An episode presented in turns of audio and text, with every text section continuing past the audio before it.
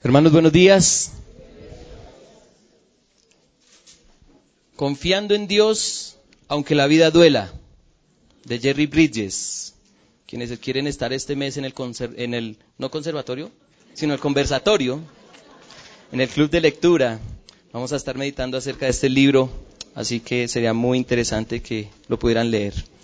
Bienvenidos todos al club, eso será el tercer sábado perdón, de este mes y vale la pena poder leer y meditar en esta obra literaria. Ahora vamos a dirigirnos al texto sagrado, Mateo capítulo 9. Y hoy vamos a estudiar de Mateo capítulo 9, el versículo 35 hasta el capítulo 11, versículo 1.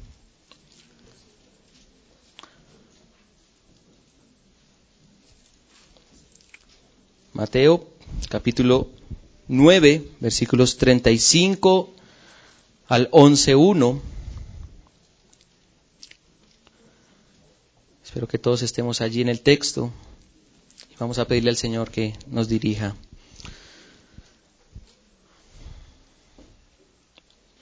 Padre, tú nos has dado la gracia de poder acercarnos a este texto glorioso y poder conocerte, conocer a nuestro Creador, a nuestro Salvador, a nuestro Rey, a nuestro Señor. Padre, gracias por tu palabra. Hoy tu pueblo viene sediento, todos nosotros sedientos de escucharte. Pero también, oh Dios, estamos ansiosos de hacer tu voluntad de cumplir tus preceptos y de ir en pos de nuestro Señor Jesucristo, de manera que podamos contrarrestar las tinieblas con luz, con una luz única, resplandeciente y gloriosa, la cual por el Evangelio brilla con intensidad. Y hoy tu palabra, Señor, nos lleva a alimentar las verdades del Evangelio, de manera que podamos reflejarte, oh Dios, en este mundo sumergido en oscuridad. Padre, ayúdanos, capacítanos por tu Espíritu para entender las palabras de nuestro Señor, porque son palabras duras, son palabras difíciles, son palabras, oh Dios, que pueden conmocionar a los oyentes. Pero Padre, suplicamos y rogamos que traigas salvación con esta tu palabra para tus hijos, traigas convicción de lo que significa realmente creer y seguir a Jesús. Y aquellos que no te conocen, oh Dios, puedan evaluar las implicaciones de escuchar este mensaje, porque hay consecuencias para todos con este sermón. La gloria sea para ti, Padre, y ayúdanos a entender tu palabra. Te lo pedimos en el poder de tu Espíritu y en el nombre de tu Hijo. Amén. Mateo capítulo 9, versículo 35. Recorría Jesús todas las ciudades y aldeas enseñando en las sinagogas de ellos y predicando el Evangelio del reino y sanando toda enfermedad y toda dolencia en el pueblo.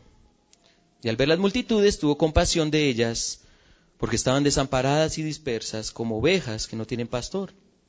Entonces dijo a sus discípulos, a la verdad la mies es mucha, malos obreros pocos.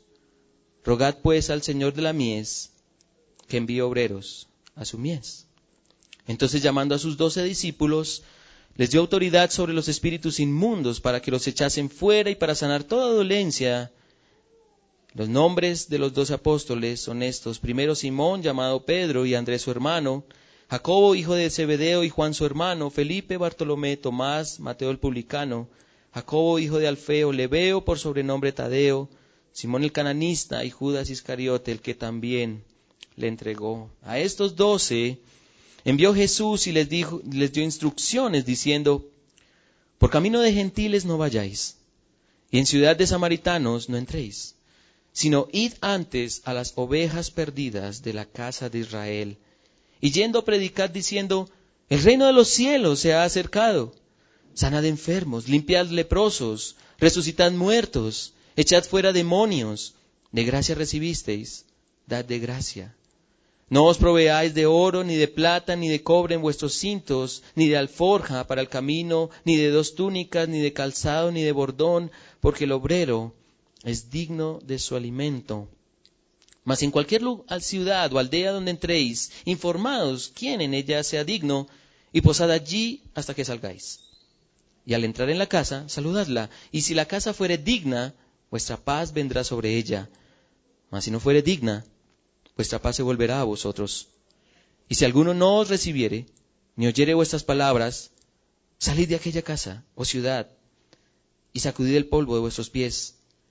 De cierto os digo que en el día del juicio será más tolerable el castigo para la tierra de Sodoma y de Gomorra que para aquella ciudad. He aquí yo os envío como a ovejas en medio de lobos. Sed pues prudentes como serpientes y sencillos como palomas. Y guardaos de los hombres, porque os entregarán a los concilios y en sus sinagogas os azotarán, y aun ante gobernadores y reyes seréis llevados por causa de mí para testimonio a ellos y a los gentiles. Mas cuando os entreguen, no os preocupéis por cómo o qué hablaréis, porque en aquella hora os será dado lo que habéis de hablar. Porque no sois vosotros los que habláis, sino el Espíritu de vuestro Padre que habla en vosotros. El hermano entregará a la muerte al hermano, y el padre al hijo, y los hijos se levantarán contra los padres, y los harán morir. Y seréis aborrecidos de todos por causa de mi nombre, mas el que persevere hasta el fin, éste será salvo. Cuando os persigan en esta ciudad, huid a la otra, porque de cierto os digo que no acabaréis de recorrer todas las ciudades de Israel antes que venga el Hijo del Hombre. El discípulo no es más que su maestro, ni el siervo más que su señor. Bástale al discípulo ser como su maestro y al siervo como su señor. Si al padre de familia llamaron Belcebú, ¿cuánto más a los de su casa? Así que no los temáis, porque nada hay encubierto que no haya de ser manifestado, ni oculto que no haya de saberse. Lo que os digo en tinieblas, dilo en la, en la luz, y lo que oís al oído, proclamadlo desde las azoteas. Y no temáis a los que matan el cuerpo, mas el alma no pueden matar, temed más bien a aquel que puede destruir el alma y el cuerpo en el, en el infierno. ¿No se venden dos pajarillos por un cuarto? Con todo, ni uno de ellos cae a tierra sin vuestro Padre pues aún vuestros cabellos están todos contados. Así que no temáis, más valéis vosotros que muchos pajarillos. A cualquiera pues que me confiese delante de los hombres, yo también le confesaré delante de mi Padre que está en los cielos. Y a cualquiera que me niegue delante de los hombres, yo también le negaré delante de mi Padre que está en los cielos. No penséis que he venido para traer paz a la tierra. No he venido a traer paz, sino espada. Porque he venido para poner en disensión al hombre contra su padre, a la hija contra su madre y a la nuera contra su suegra, y los enemigos del hombre serán los de su casa. El que ama a padre o a madre más que a mí, no es digno de mí. El que ama a hijo o hija más que a mí, no es digno de mí. El que no toma su cruz y sigue en pos de mí, no es digno de mí. El que haya su vida la perderá, y el que pierde su vida por causa de mí, la hallará. El que a vosotros recibe, a mí me recibe, y el que me recibe a mí recibe al que me envió. El que recibe a un profeta, por cuanto es profeta, recompensa de profeta recibirá. Y el que recibe a un justo, por cuanto es justo, recompensa de justo recibirá. Y cualquiera que dé a uno de estos pequeñitos un vaso de agua fría solamente, por cuanto es discípulo, de cierto os digo que no perderá su recompensa. Cuando Jesús terminó de dar instrucciones a sus doce discípulos, se fue de allí a enseñar y predicar en las ciudades de ellos. El Señor bendiga su palabra. Voy a comenzar con algunas preguntas para que podamos conectarnos con el mensaje y con el texto. ¿Por qué hoy, por qué hoy en día persiste o parece persistir la idea de que seguir a Jesús es fácil?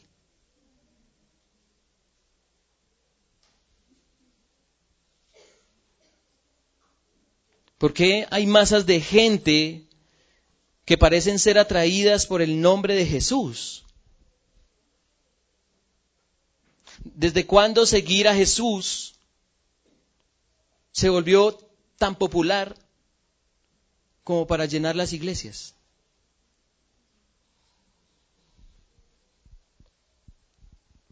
¿Acaso no saben? Y todos los que están aquí oyendo, ¿acaso no saben? No sabemos que seguir a Jesús compromete la vida misma. ¿En dónde está escrito que seguir a Jesús es venir a la iglesia, a sentarse en una silla por dos horas y escuchar un sermón? ¿Dónde está escrito eso?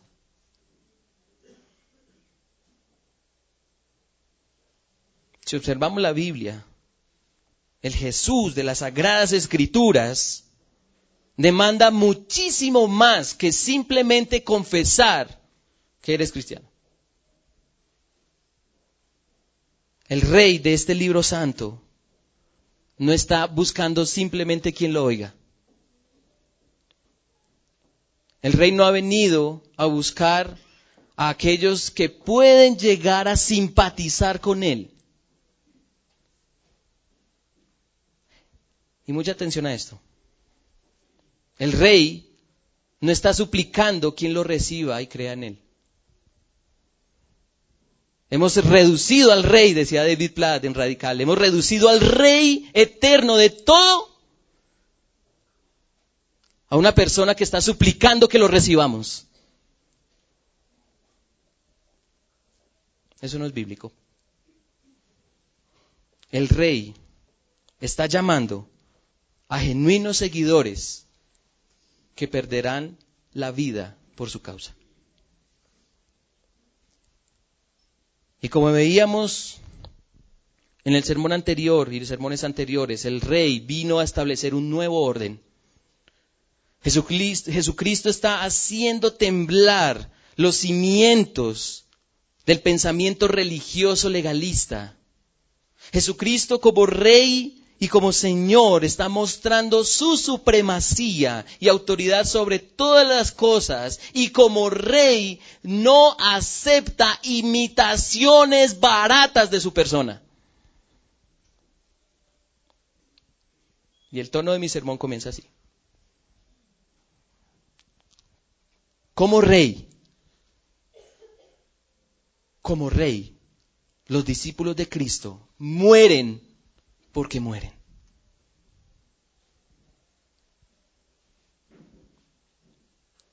¿Y por qué mueren?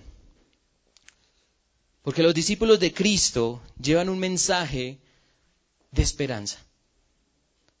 Un mensaje de esperanza mucho más superior de lo que este mundo espera.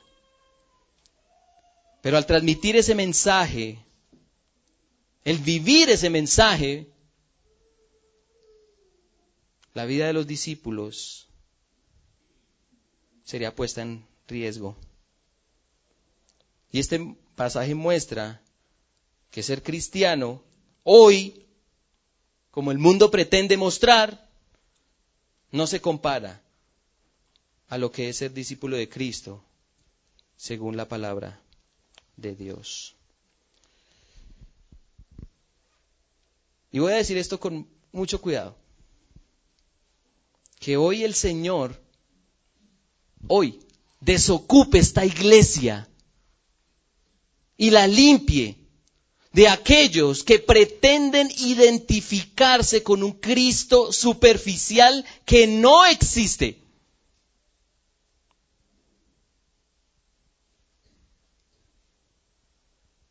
y la llene mejor de aquellos que son plenamente conscientes de que seguir a Jesús tiene un costo muy alto.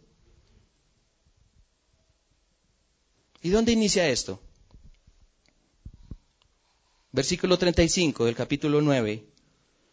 Recorría Jesús todas las ciudades y aldeas, enseñando en las sinagogas de ellos y predicando el Evangelio del reino y sanando toda enfermedad y toda dolencia en el pueblo y al ver las multitudes tuvo compasión de ellas porque estaban desamparadas y dispersas como ovejas que no tienen pastor.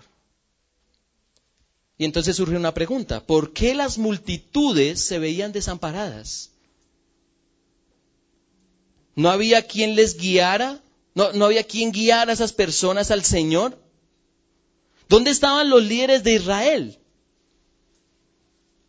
Pues, si repasamos los pasajes anteriores, estaban dormidos en su religiosidad y legalismo, tanto que no tienen tiempo para el pecador y para el impuro. Y Cristo con su autoridad, así como viene dando orden a todas las cosas, lo hace también con el liderazgo. Los líderes que tenía el pueblo eran conocedores de las escrituras. Se hacían llamar maestros de la ley. Eran afamados por su intelecto y disciplinas espirituales. Pero para el rey, el pueblo no tenía pastores. No tenía verdaderos líderes que trajeran consolación y esperanza para el pueblo. El pueblo no tenía quien les guiara a ver la gloria del reino de los cielos. Y entonces suceden dos cosas.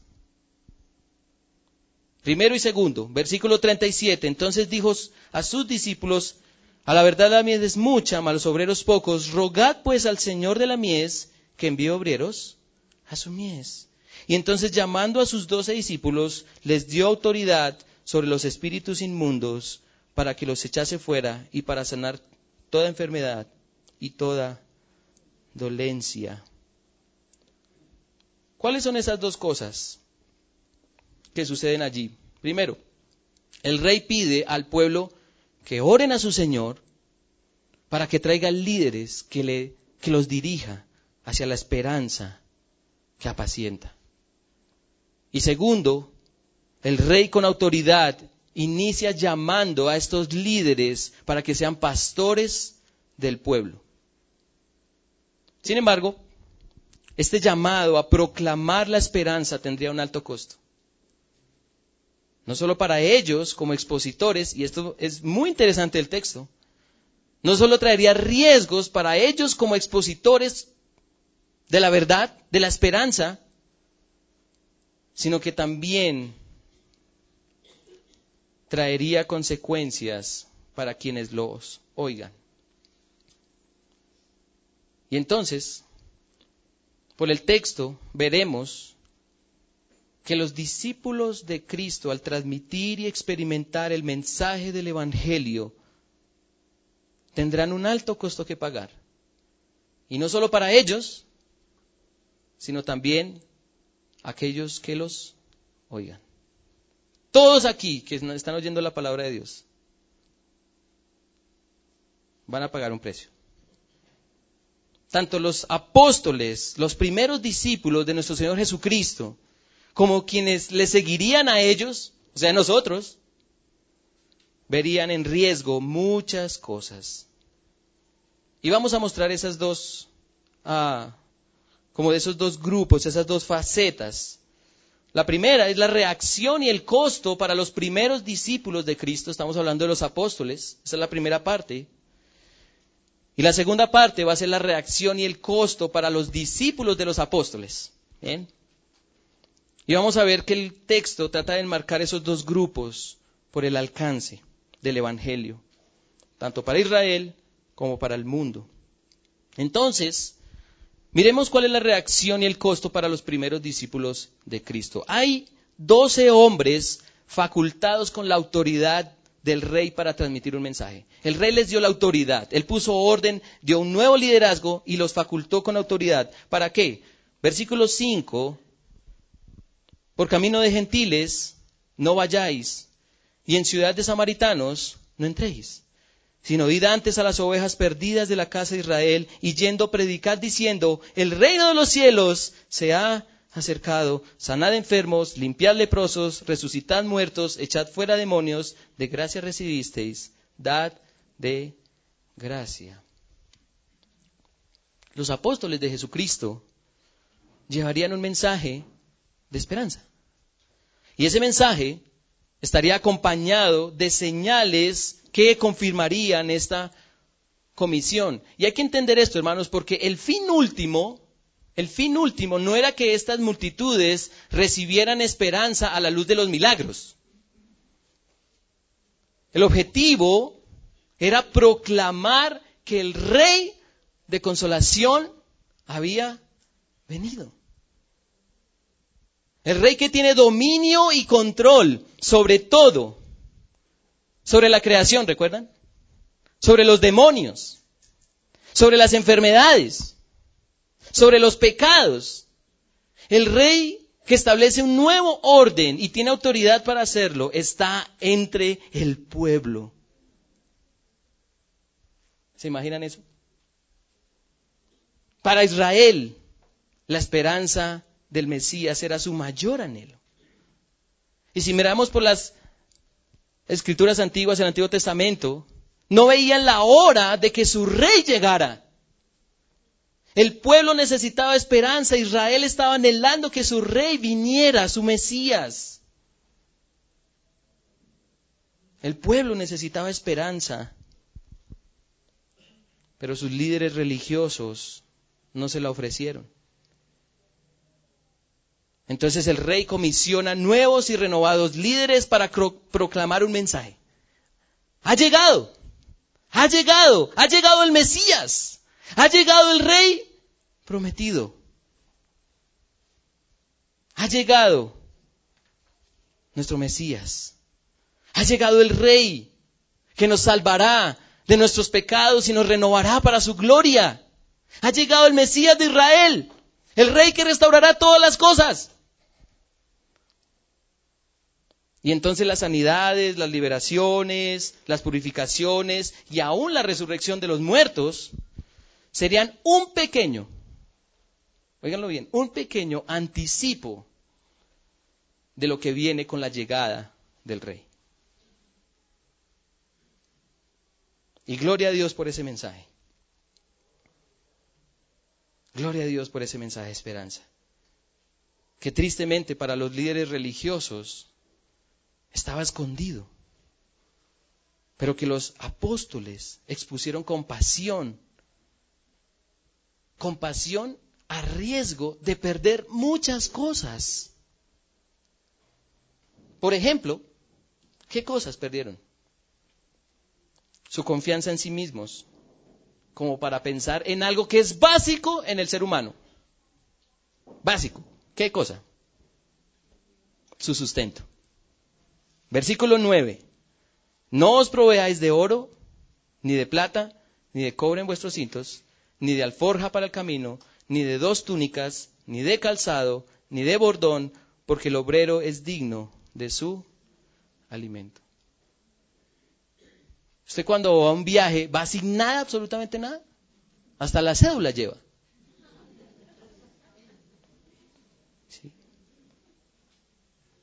Uno lleva muchas cosas. Dinero. Pero aquí prácticamente el Señor está diciendo, vayan y prediquen la esperanza a mi pueblo. Vayan a, los, a ese pueblo que está esperando mi venida, pero no lleven nada.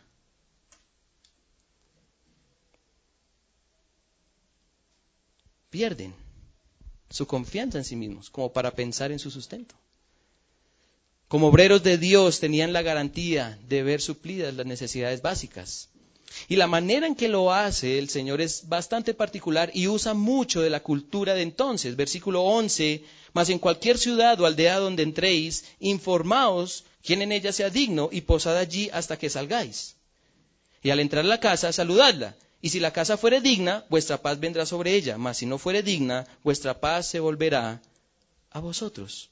En aquel tiempo, la hospitalidad era característica de la cultura. Era normal que los viajeros fueran atendidos y recibidos con cordialidad y sustento. No obstante, el Evangelio traería desafíos.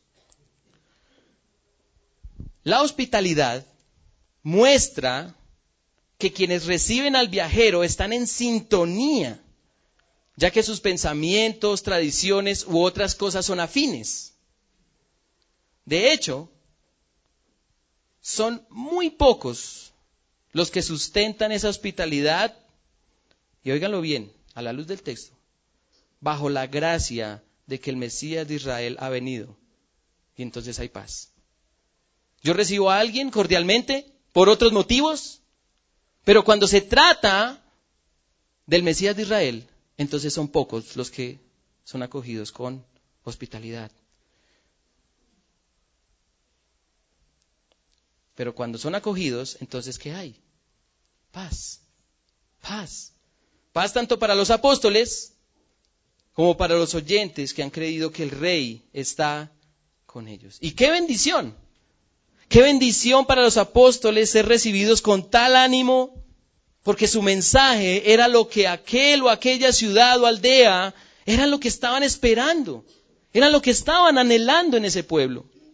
Qué gozo para aquella casa que anhelaba oír sobre la venida del rey y que retribuía con bendición al mensajero de esa verdad.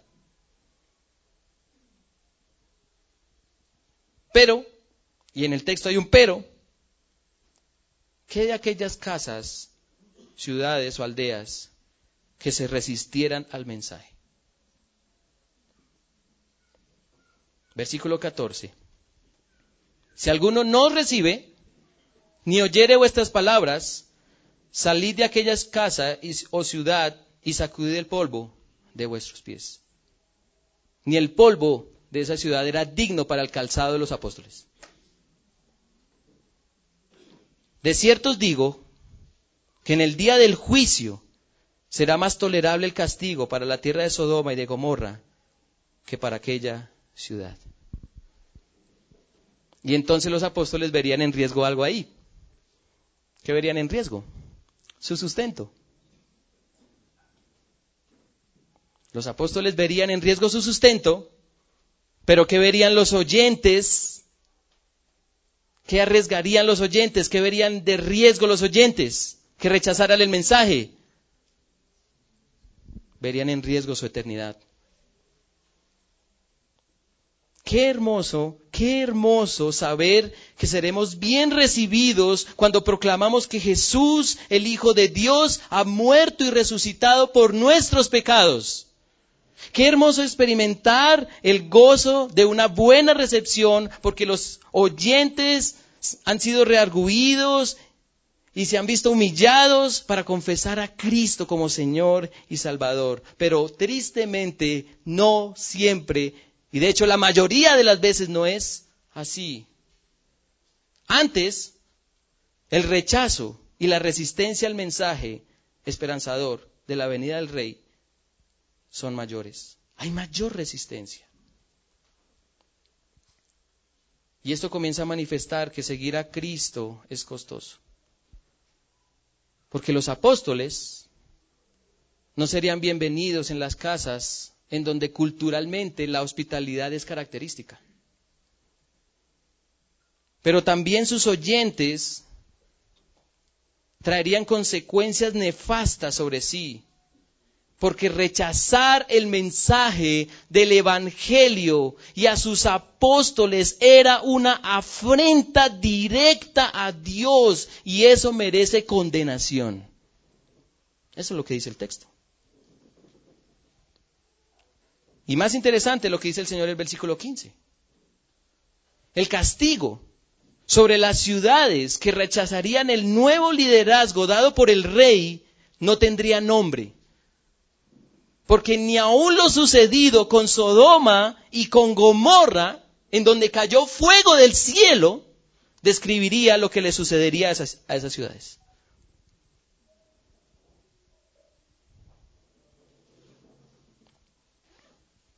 Así que el costo, el costo para los apóstoles del Señor sería alto, porque el rechazo era y sería inevitable.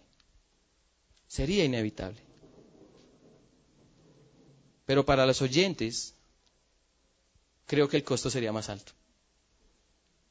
Mucho más alto. Porque perderían su lugar con el rey para tenerlo en el infierno.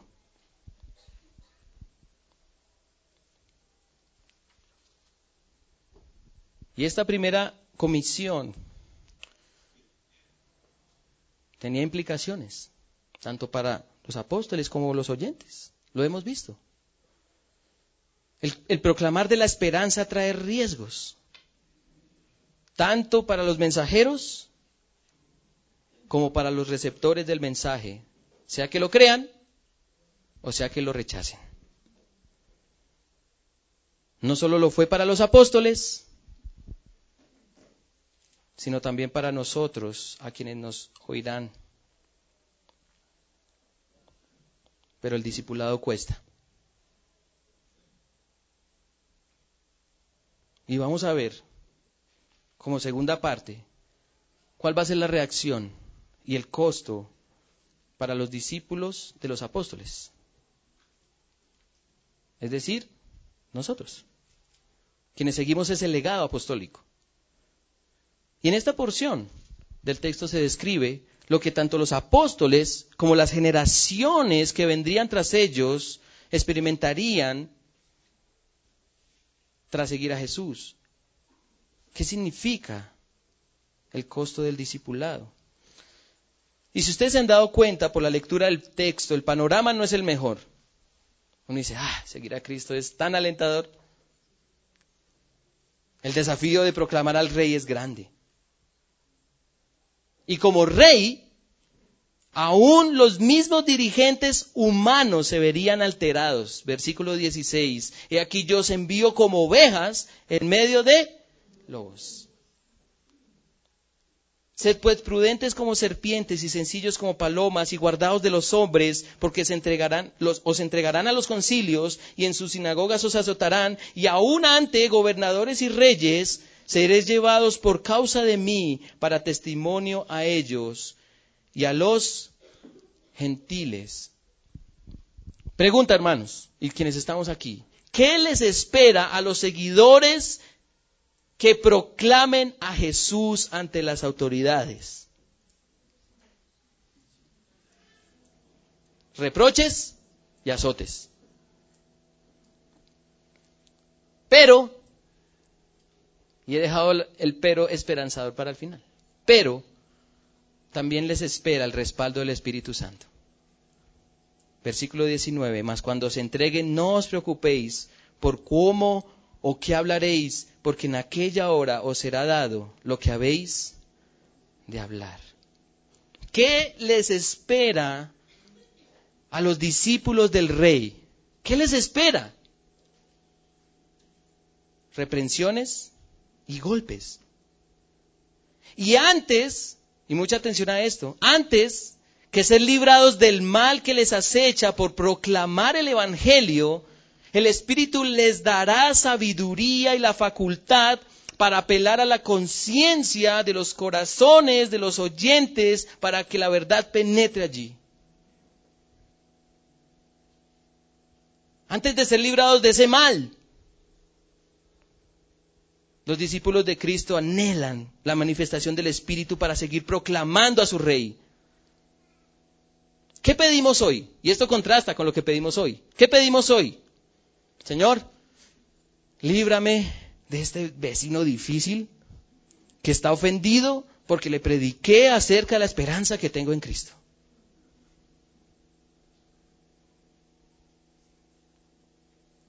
Pero los verdaderos discípulos de Cristo aquellos por quienes el rey murió,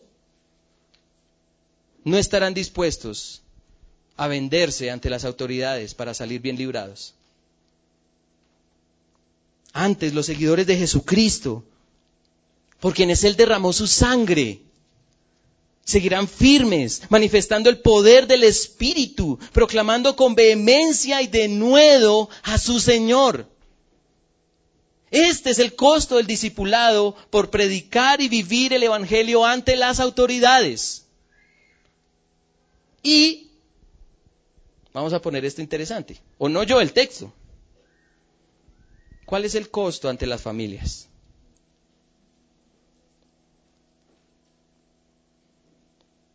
¿Cuál es el costo ante las familias? Versículo 21. El hermano entregará a la muerte al hermano. y el padre al hijo. Y los hijos se levantarán contra los padres y los harán morir.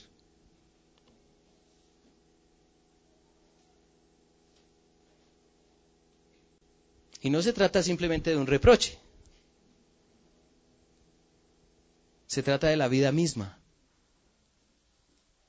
Aún el amor fraternal se verá comprometido, porque los padres que querrán seguir a Jesús y sus hijos que odian a Jesús, también los odiarán a ellos. Y los hijos que desean ser discípulos de Jesús serán objeto de odio y desprecio por parte de los padres que aborrecen al rey.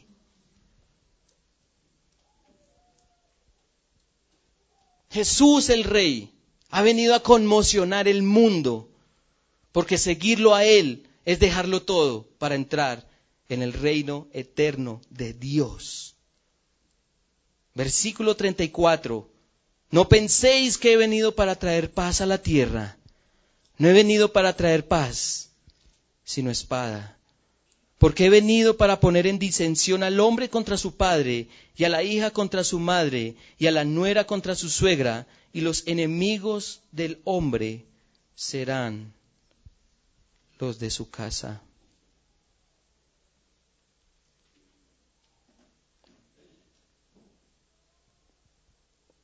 Y los verdaderos discípulos, hermanos, los verdaderos discípulos, al ver humilladas sus vidas y comprometido su afecto fraternal para servir al rey, perseverarán hasta el final. Perseverarán hasta el final. Versículo 22. Y seréis aborrecidos de todos por causa de mi nombre, mas el que persevere hasta el fin, éste será salvo. Se lo repito. El que persevera hasta el fin, este será salvo. Porque tenemos que ir al texto, hermanos, tenemos que ir a la Biblia, porque desde cuándo se infiltró en el pueblo del rey la falsa idea de que aquellos que vinieron por un tiempo a la iglesia y aparentaban ser creyentes y no volvieron son sus discípulos.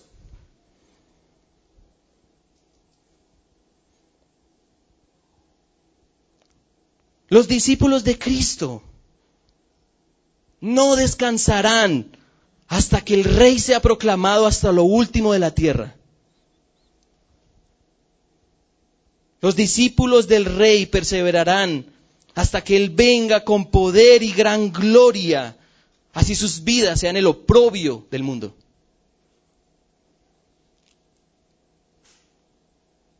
Y miren lo que dice el versículo 24. El discípulo no es más que su maestro, ni el siervo más que su señor. Bástale al discípulo ser como su maestro y al siervo como su señor. Si al padre de familia llamaron Belcebú, ¿cuánto más a los de su casa? Y si usted hace lecturas más adelante ahí en Mateo, si de Jesús se afirmaba que sacaba demonios por el poder del diablo, ¿Qué les espera a sus seguidores?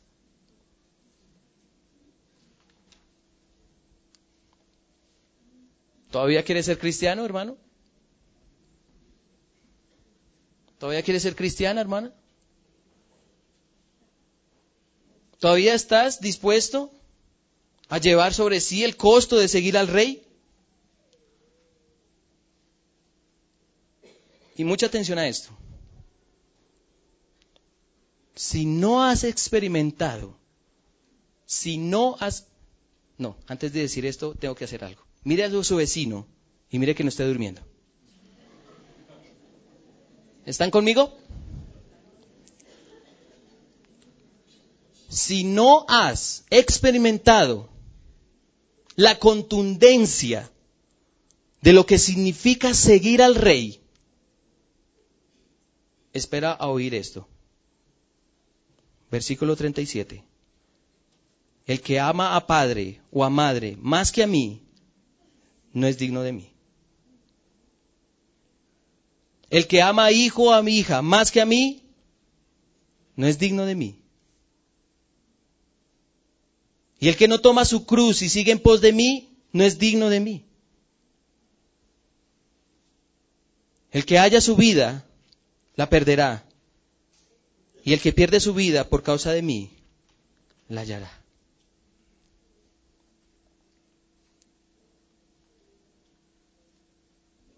Tu amor por ti mismo y por todo lo que te rodea no puede ser mayor que tu amor por tu Señor, quien se entregó completamente por ti. Y eso no es una idea romántica como las canciones. Es una realidad. Cuando, cuando se es...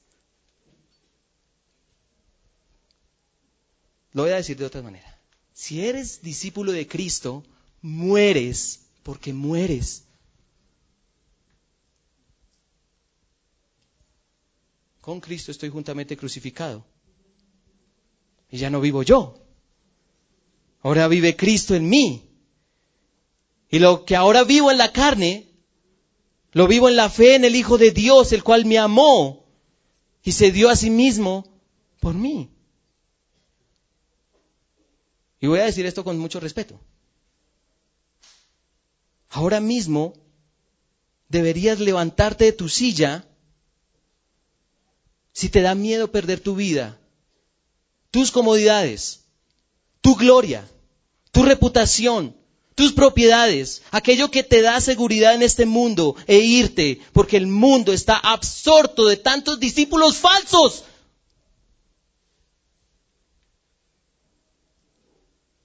Y en esta iglesia, lo que queremos es que haya discípulos de Cristo, que tomen la cruz del Rey y proclamen y representen al Señor que dio la vida por ellos todos los días hasta el fin.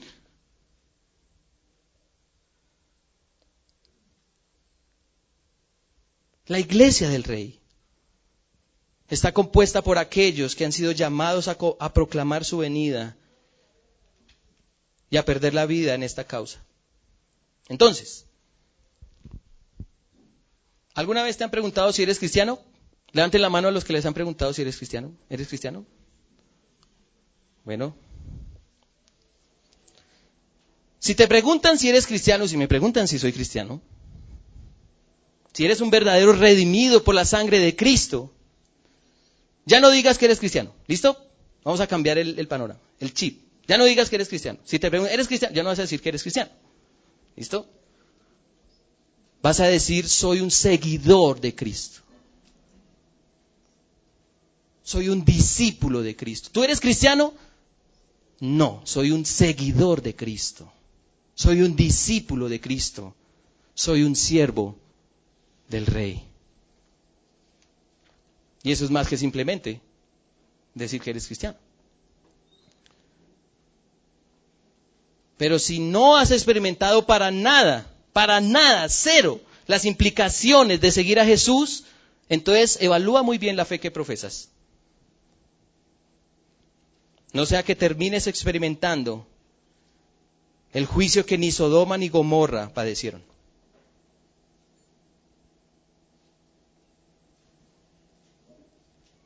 Termino con esto, hermanos.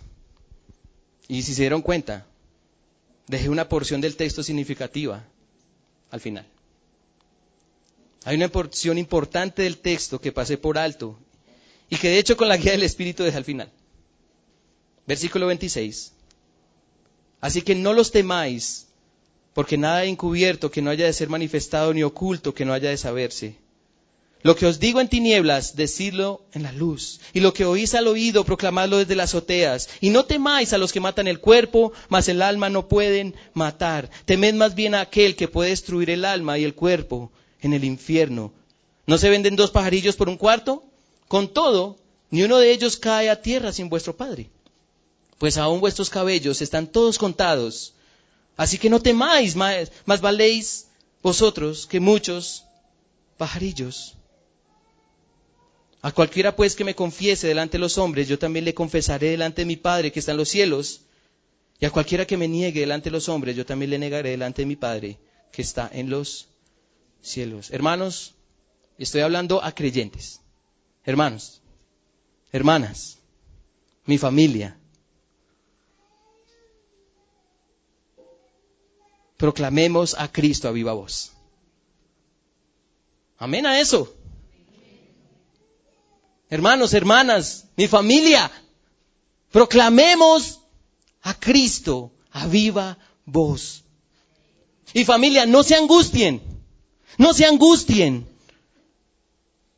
por sus cuerpos si llegan a padecer por causa del Evangelio.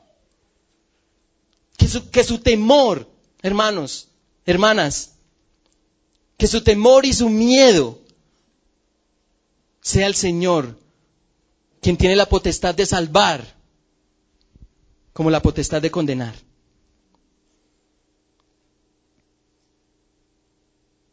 Nuestro Padre, y hablo a mi familia, nuestro Padre, Él cuidará de nosotros. Porque Él tiene dominio aún del más insignificante elemento de nuestro cuerpo, como lo puede ser el cabello. ¿Usted sabe cuántos pelos tiene la cabeza? Dios sí lo sabe. Así que familia, por nada nieguen a su rey. Por nada nieguen a su rey. Confiésenlo. Predíquenlo. Muéstrenlo en sus hogares, en sus trabajos, en sus estudios.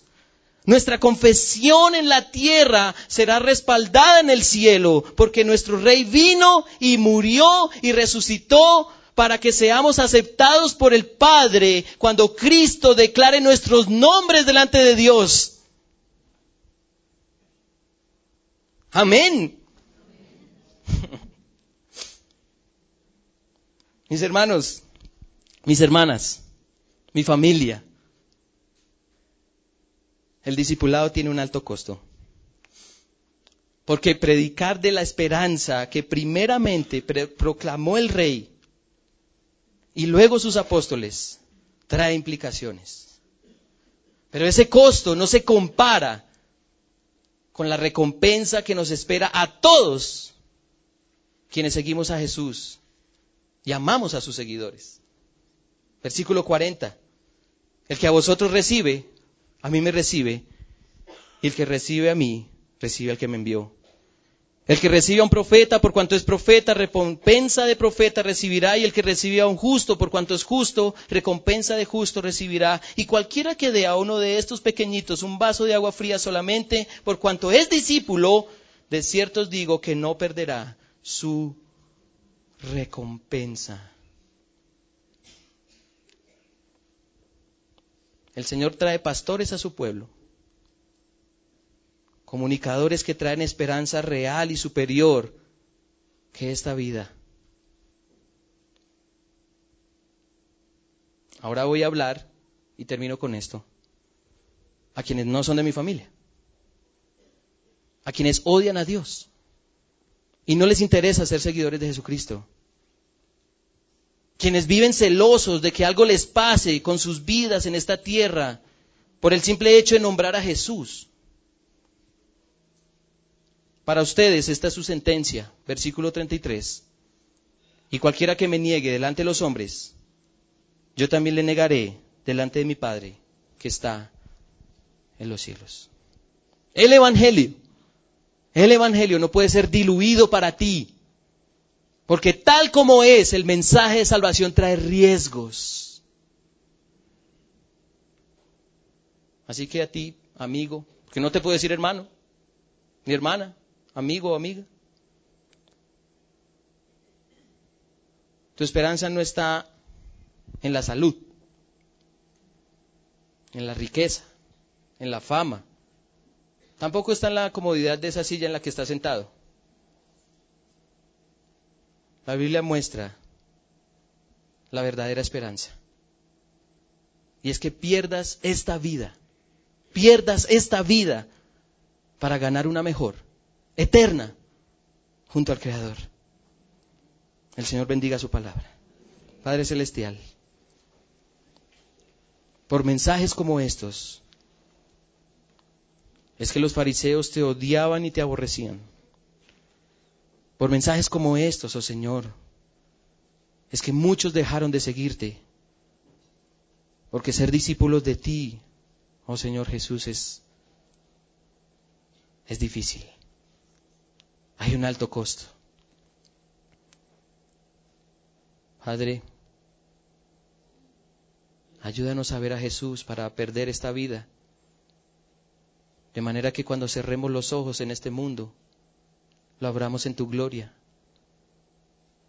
y experimentemos una esperanza real, viva y eterna. Padre, por favor, así como nosotros, tus hijos, hemos experimentado esa gracia de anhelar cosas mucho mejores de lo que esta tierra nos puede ofrecer, así como has traído fe a nosotros para ver las glorias de Jesús. Padre, piedad. Piedad para aquellos que odian tu nombre, que temen confesarte ante los hombres, porque el castigo para ellos será indescriptible. Padre, ayúdanos a meditar en este mensaje.